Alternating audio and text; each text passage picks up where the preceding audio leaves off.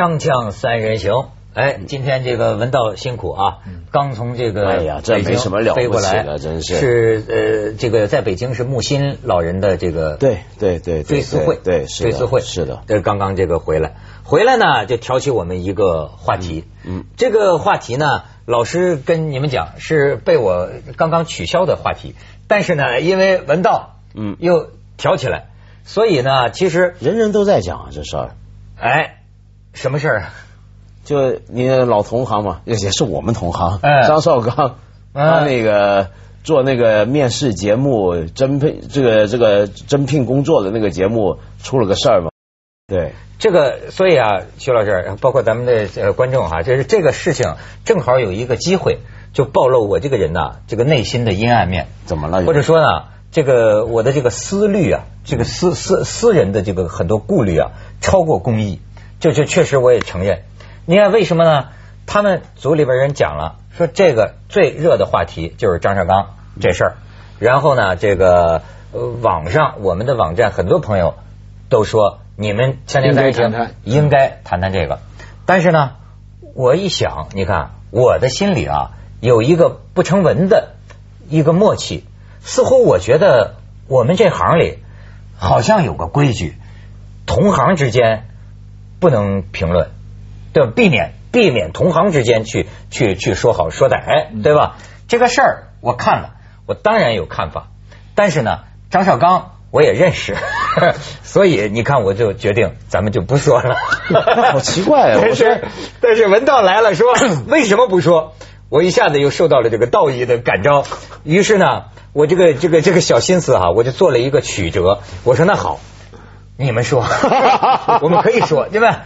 是吧？既然这么热的话题，为什么不说呢？但是呢，我就不必说，是吧？可是我觉得好奇怪啊，这个啊你们主持人这行，就我们主持人这行，就有有这样的默契，但是我看到有些行业不是不是没没这个默契，是我自己心里的默契我自己小人之心，就别我老在节目说别的主持人的话，对吧？对，反正我自己好像多年来一直我不会这听起来像有点某种匠人，或者是某些工匠啊、艺人啊这样的一个圈子，对，走江湖那个范儿是吧？就比如说走江湖卖把戏的，不能拆穿人家的把戏，是这个意思。但相反，你看文学圈、艺术家圈，他们的不成文的默契是什么？就你。找到机会就要讲别的人，没错 你们文人。你们觉觉不觉得是这样？对文学界、艺术界但都这样。是但是但是我的信念也受到了挑战。哦。我年轻的时候一直觉得我写文章哈，比方我跟文道是嗯。私下的朋友，但是他写的文章，嗯。我要是看的有意见，我要不同意，我就应该写出来。嗯。我应该跟他商榷，我会甚至会说啊。你这个观点是有问题。我觉得啊我是觉得哈，如果我不同意他的观点，我又不说，我对不起朋友，嗯反而不尊重人家。所以我曾经哈嗯，二十多岁的时候，我写文章批评我的同行，或者也不是正面批评，就拿人家的观点出来商榷，这个事情我常做。多年以后，人家告诉我说，理论上你是对的，实际上你是得罪人的。哎，啊，就是就一直来跟我说，他说你你要设身处地想，现在有一个人写一篇文章，说你徐志东什么什么什么一个观点，来跟你有一个很沉重的从学理上的一个打击的话，你就算面子上没法说，你心里对他是不是也有疙瘩呢？他讲的我好像，但是我还是坚持。我说实在话，我还是坚持我觉得是这样真正的好朋友，嗯反而啊，如果做得你是真正的好朋友的嗯话，是可以的。这个就是坦诚相见的，呃，我总觉得最终是好的。当然你要有善巧方便，你要注意表达。但是我觉得真正的好朋友啊，呃，敞开来说也是好的。对。但是问题在于，这个张绍刚我们是同行，也不认识，是太密切的朋友。没没没有交往是，这但是以前认识。那么你看我这个小心眼儿，就觉得好像哎，主要来由文道你说了半天到底说什么对，你别绕绕开话题了。其实很简单，就他那个节目里面来了个女孩，那其实。现在很多网民上载了更多的视频，就先后有不同的应聘者，大家都觉得那些画面有点问题。我给你解释一下，那个环境是这样：就一堆人在台上当评委，那评委呢，有的是媒体的人，有的还真的是一些企业的主管啊、老板什么。就等于像学学美国那种应聘节目，或英国那种，就就一起来看看。这个应聘者行不行？呃，谁愿意请他怎么样？然后来这么一个留学回来的女孩，在新西兰住的，新西兰啊在新西兰住。那其实她反应非常快，而且看得出知书达理，我觉得。嗯呃，然后张绍刚呢，我觉得就大概有点是居高临下，想挑战他一下，说：“哎，你说你喜欢莎士比亚，因为他说他爱莎士比亚。你一听这话，年轻人跟你说喜欢莎士比亚，很多少年轻就嘿，你喜欢就凭你，然后就问他一下。当然他没有我那么坏啊，刚才。然后张绍就问他，那你喜欢他哪部作品？然后他说喜欢《英雄双行体》。啊，一种张绍刚就懵了一下，就说我们我们说是作品啊，但其实呃，我想他要讲就是英雄双行体写的诗。但是，比如说，你看，你可以说十四行诗、商赖诗，这你绝对可以这么讲的。就好比说我喜欢李白写的七绝嗯嗯啊，对啊，这绝对是可以的。然后呢，跟着呃张绍刚就继续问他，然后就说他说的好像说他态度有问题了，是吧？嗯，这对，是这是就说你态度有问题啊，怎么样怎么样？那女的就觉得有点傻了，因为旁边的人这些评委也跟着起哄，说她态度不好，怎么样？但你从画面上看，你整个感觉就觉得那女孩态度没什么，嗯她就觉得只不过是一个。呃，那我来应聘不表示我是来的想想当奴才是吧？我就很很平等的那么说话嘛。然后只不过有点，其实没有冒犯任何人的意思，嗯嗯恰恰是那位张绍王先生跟别的评委，他们自己自尊比较大吧，可能就觉得被冒犯。那终于网民们现在最热议的是这么一句话，就张绍王就跟他讲说为什么回中国啊来来求职，那女孩说我在新西兰三年了，怎么样？现在中国发展也很好，中国怎么样？我就回来。说到这，然后哎，我怎么一听你说这话，我身上一股寒是吧？他说啊一阵一阵发冷，一阵一阵发冷嗯，怎么回事呢？说你为什么老说中国中国呢？啊，你应该说我们的祖国，就这么个讲法。他还不是说我们祖国，然后那女的反应很快，是女的，好像是女孩说啊啊哦，那我应该说我的祖国喽，就这么一句，笑着这么回答，其实挺幽默的。就这样就火了，就说是咱们这儿。那现在这个已经成了网络名言了，就中国足球队。以后也不用那么丢人了，就出去不要叫中国足球队，叫咱们这儿足球队。就我们中国国歌是咱们这儿国歌，就我们改国号了，以后叫咱们这儿。呃，其实这个啊视频现在网上传的到处都是。呃徐老师，你可以去看看，我我也看了。就是老实讲，我不评论别人啊，咱们这同行的事儿，我我我没有什么资格讲。我就说，哎，我对这个女孩啊，呃，印象还可以，印象还不错。我觉得这女孩儿这个都很喜欢她，我发现应大家应对啊，嗯还挺真的有点意思。嗯嗯，但是 但是这个奇怪了，就是这样一个东西，为什么大家这么关注呢？它的要点是在那里，是是人格不平等，要点是政治这个话语当中的政治不正确，还是怎么样其实？现在很奇怪，你觉不觉得？我们先谈这么一件事儿，就网络上面到底什么事情会成为大家关注的东西啊？啊，对对对，它真的有很多偶然的。嗯嗯像这种节目出现这样的场面，其实很常见。对嗯就很常见。但是为什么独独是这一个呢？它太多偶然。但我觉得大概是那种偶然怎么样引发那么大呢？一定是有网友一开始讨论的时候，为讨论这个话题定下了一个方向。嗯比如说，假如说有人抛了这么一个视频上来，嗯然后第一个回帖他说：“你看看，这么样去侮辱人家，说这张颂刚怎么样怎么样骂他，这就定调了。”嗯定了个调，其实后头的人之所以有反应，已经不再是因为原来那个视频你看了有什么感觉，嗯 而是因为那个几几别的人的回应或者评论为他定的调给了你感觉，于是后来大家讨论就引申变化成，呃呃，什么叫人格平等？说现在这些电视主持人是不是太没文化了？这个主持人是不是太不懂得尊重人了？等等等等，就这么一路谈下去，也很值得我们检讨。这个做节目啊，氛围很重要。嗯你要是看那个视频呢，你就会发现呢，空气当中啊，在发生微妙的变化，嗯随着人际关系的变化，空气在发生变化。所以这跟我最近的一项研究有关。讲到这儿，我有词儿了。我跟你说啊，这个人，我广告之后我再跟你讲。锵锵三人行，广告之后见。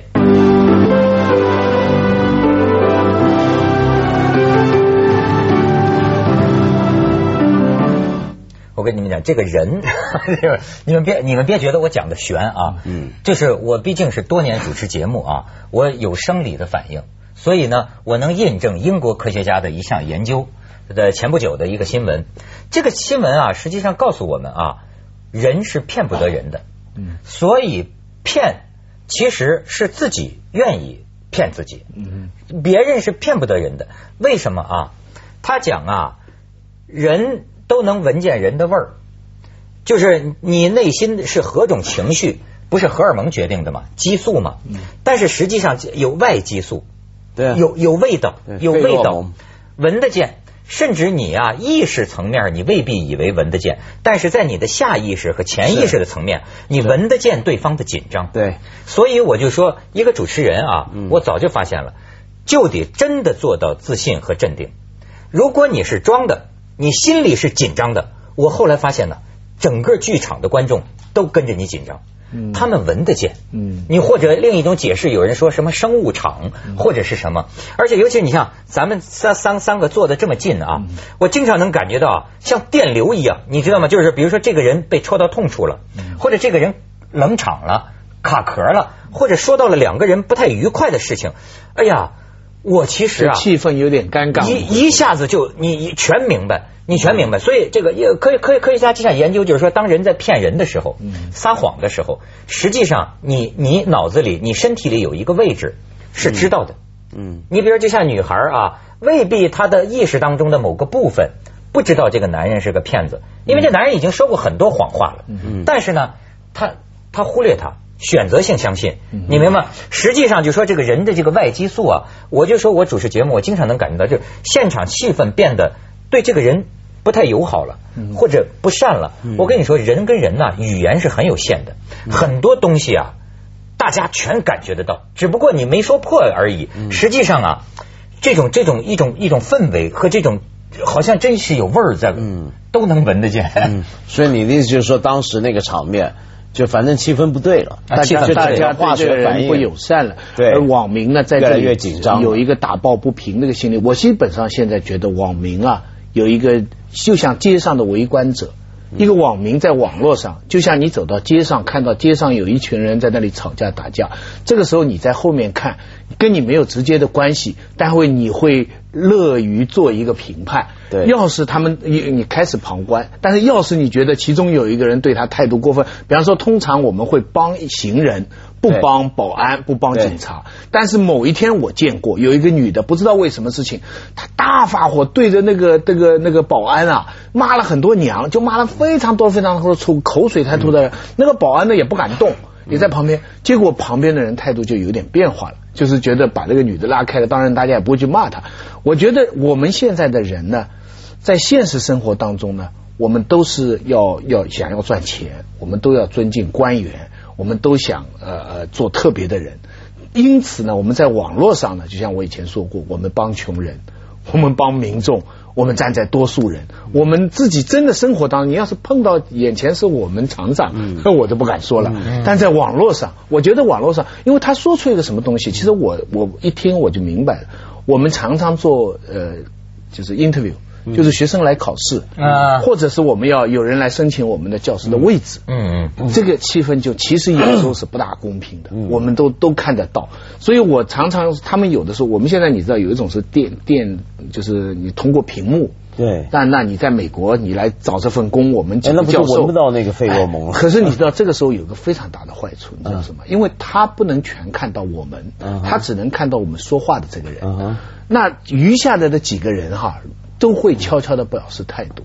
你知道他在讲话，另外那个没被他看到的教授可以做一个很轻微的动作，就是意思说他讲的这个东西不耐烦啊，或怎么样。那只要这个教授或者这个他在我们这个圈子里是有权威地位的，他马上就会影响其他人对接下来这个候选人的态度。而这种情况如果是当面的，就很难做到。嗯，如果这个人在的话。你当面几个人坐在对面，你你就算有这样的态度，你也不能表示出来，嗯，对不对？你不能显示出我对他这个这个，所以相对比较公平。所以看来事项会议这种东西还是不不对。不你你你你你知道，就是我我呃自己觉得哈，你像我们台也有很多啊。这个辩论性的节目。你说现这个电视节目它是台戏，嗯它从导演来说啊，希望它激烈。对有时候有时候甚至导演会教呃嘉嘉宾呐、你们要吵起来，你是吧？对对你要吵要吵架。我跟你说，为什么我不太适合这种节目呢？嗯我这要不说这就又说到我这个人这个私私心好大大过公益，大过节目的公益哈。我喜欢我我还是喜欢友好，真的，我不是不能够主去主持这种吵架的，但是呢，我老是觉得都都都都弄得这至于吗？咱又不是吃不上饭。就是你你明白吗？我我我有时候会会会会感觉到，比如说那天我跟这个还丹青老师还在聊啊，他也觉得我有个观点挺有意思。我说对我这个主持人来说呀，嗯我说我告诉你，观点对我来说是什么？它也重要，也不重要。为什么重要呢？因为它是谈资。嗯为什么不重要呢？嗯因为它仅仅是谈资。嗯所以我就跟他说我是什么观点。我说对我来说，什么观点都是谈资。咱们在一块儿聊天儿，我觉得没有别的目的，是为了 enjoy，为了享受这个聊天，让聊得开心。这对我一个主持人来说，就最大的开心，不是说非得让你们打起来。但但是哎，你你说，那这种节目啊，就比如说张绍刚他主持那个，这种节目它恰恰的设计就是让大家有点不开心的，嗯，因为它是一个设定一些难题，就包括选秀的那种毒舌评委啊，为因为他要刁难，然后毒舌评委的出现，才显示出那个戏剧在哪里嘛。哎，这好看嘛才有戏剧。当然我也知道那是大家都看。但现在问题是这样，就比如说我看呃英国那个 Dragon Den，他他们也有那种节目，他们也是一群评委冷酷的表情，然后刁难那些应聘者。呃，但是问题是，你觉得那些刁难啊，他没有做出那种哎我就来来来你，不是这个样子，而是就很扑克脸的。就真的是很直中要害的问你问题的，嗯那这种情况就很考究你这个人的料有多厚。嗯你如果料子底子很厚，你能做到这个。但是假如呢，我现在觉得我们有时候做节目困难的地方在于，我们常常想学习，哎，这个节目这么做好，这个节目那么做好，想学那个形式，但是其实我们料不够。我们底子不够的时候呢，那叫装模作样的来刁难人。哎当你这个刁难是装模作样的时候，其实是很不好看的。呃，莫，就是有时候你就会觉得，你看最这些年网上已经出现很多类似于电视节目上引起争议的。我跟你说，就不管怨谁，谁对谁错，总体一个感觉，大家不舒服。你记得吗？原来也有好像问一个女的怎么回事，就流传出来之后，要叫我说就场面不堪，那么就是。就是反正触动了我们身上哪根筋，让我们觉得很不舒适，这是为什么？这说明人呐，是不是对有些个东西啊，有感，就是有一种共同的感觉。我觉得有一种共气场啊，有一种共同的感觉。所有这些节目，它都要在一个很短的时间拉开区别，它要选拔嘛，它就要分嘛，就要有好啊坏啊来挑剔啊，说你不对不对，但他背后一定要有一个人格平等，我觉得这个分寸很难把握。嗯，就你弄得不好，就变成看不起人家，没嘲笑人家，是是是是是或者贬低人家。我常常佩服美国有的时候那种英国的那种那种，就是是在 American Got Talent 里边那。嗯被上面的人批评，下面的人，我在想，我要这我都受不了了。没错可是他还能说我谢谢你，我觉得这个这也要有一个有有一个素质，这他给他一个信念，就是说我在我在说你很差，但是我还在尊敬你作为一个人，这一点非常非常重要。能够，我跟你说，能够表现好了，特别不容易。对于这个发问的人，呃和对于接受的人、被考核被考验的人和考验人的人呢，两方面需要的这个学养、气量、分寸感，这个善巧方便，如何能够又有力度？对，但是呢。又在呃这个止于礼，发乎情，止乎礼，哎，又能让大家看着还在接受的范围，但是又在边缘上，你才好看。这个我觉得这里面有个还有个难度，牵涉到就比如说讲那个节目，它是个面试节目。嗯从面试这点来讲，呃，我们大家都知道，今天中国可能求职比较难，对不对？就呃，肯定这个市场是一个买家市场。嗯嗯嗯就是说，老板他他他哎，他老板要找人，对他来讲不是问题，你找工作难找。所以我们求职者呢，好像先天的就被放在这是求了，对不对？嗯就有点我跪在这求求你吧，大爷，是那种感觉了。但是我总是觉得啊，一旦进入面试，无论是学的面试，呃，求一份工作的那个干部的提拔，这个这种面试场合，就应该要回到一个人跟人很平等的状态。这个状态指的是什么呢？什么叫面试？interview，我们面试是英文翻译过来的、嗯 interview。interview，你看看那个字根拆开看，inter 是互动、互相啊，view 是看，互相互相看。这是什么呢？我今天来不是来求职那么简单，不是我来求你。嗯嗯固然你要看看我做不做得起这份工，其实我也在看你是不是个好老板值不值得。我来？对，啊这是个互相看。其实念书也应该，求学也应该是这样。相看相看，对现在变成执手相看泪眼对，了。就相亲嘛。锵锵三人行，广告之后见。